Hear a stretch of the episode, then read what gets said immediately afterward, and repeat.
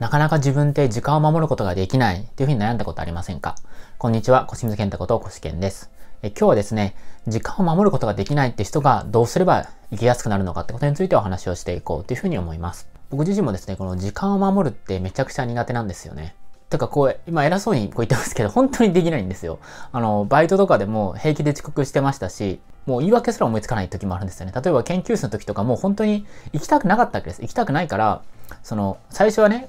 体調悪いですとか言って言うんですけど、もう嘘つくようがないんで、あと電車が遅れましたとかね。もういろいろ嘘つくんですけど、もう行きたくないわけです。で、実はですね、僕、会社の面接ですね。昔入ってた会社の面接も遅刻したんですよね。その時ももう鬱っぽくてもう、どうでもいいと思ってたんですね。人生どうでもいいな、みたいな感じだったんですよ。だから投げやりだったんですね。だから、もうあれですよ。会社の面接で、もう偉い人いっぱいいる中で普通に遅刻してきたわけです。まあ、それでも教授のコネだったんで受かったんですけれども、何が言いたいかっていうと、まずそもそも時間が守れないってことがあったら、じゃ遅刻することがあったら、それそもそも行きたいのかなってことですよね。行きたいとか、それやりたいと思ってるのかなってことです。だって僕、本当に行きたいことだったら多分、遅刻しないで多分1時間前ぐらいとか行きますよ。多分すごい可愛い女優と会える、アイドルと会える。まあ、アイドルはあんま僕興味ないんですけど、まあなんか綺麗な人と、なんかもしも会えるとかなったら、1時間前からもうスタンバってると思うんですよね。いや、2時間前ぐらいから多分カフェとかあるんでスタバ、スタバってるかもしれませんね。カフェで仕事してみたいな感じで。だから、まず遅刻しそうになったら、それ時間守れないってなったら、そもそもそれそんなやりたいことなのかなっていうふうに、まず考えてみることが一個だと思います。で、あともう一つっていうのは、予定を詰め込みすぎてないかってことですよね。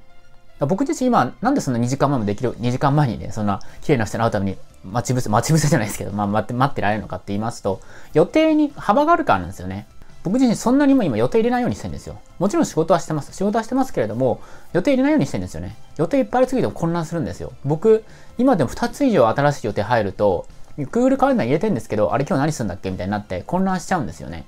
だから、新しい予定ってのは入れないようにしています。だからもちろんね、会社だったらしょうがないと思うんですけれども、本当にその予定なんか言われた時にね、本当にそれ受けなきゃいけない予定なのか考えてみてほしいんです。予定いっぱいありすぎると僕も無理です。昔は総理大臣みたいに5分刻みに予定入れた方が自分も成長できるしいいなと思ってたんですけど、そんなことないです。そうではなくて、なんで僕予定開けてるかって、その分自分の作業に没頭するためなんですね。いろんなことをやってる人って細切れになっちゃうと、没頭できる時間がないんですよ。どうしても集中するまでやっぱ10分とか15分、いや30分かかりますね、準備。準備っていうかね、その入るまでに。でそっから2時間ぐらいガーッとやるみたいなやつなんですけども、まあその間もちろん休み入れますけどね。入れますけど、その時間はこのだ、その何、ある2時間とか1時間っていうのは、の単位で集中する時間って設けないと厳しいんですよね。で僕そうしないと時間を守るってなかなか僕は難しいと思います。だからもしも時間があなたが守れないんだとしたら、その普通の人がね、よくやる予定をいっぱい入れましょうとかね。あとは嫌なことも遅刻しないでいきましょうっていう、そういう普通の人の基準ではなくて、僕らも発達されたら変っていうことなんですから、もうそういう生き方ですよね。自分が嫌なことはもうなるべくやらないで予定もあんま言えないっていうそういう生き方の方が僕ら変な人にとっては合ってるんじゃないかなっていう話をしました。今期間限定で発達の僕がやりたいことをして生き抜いてきた自分ライフスタイル企業の方法をブログにて無料で公開しています。ブログを見たい方は動画の詳細欄の URL をクリックしてください。またこの動画がいいと思ったらぜひいいね、もしくは質問があったらコメントをこの動画にお願いします。また動画の更新を見逃したくない方はチャンネル登録をお願いします。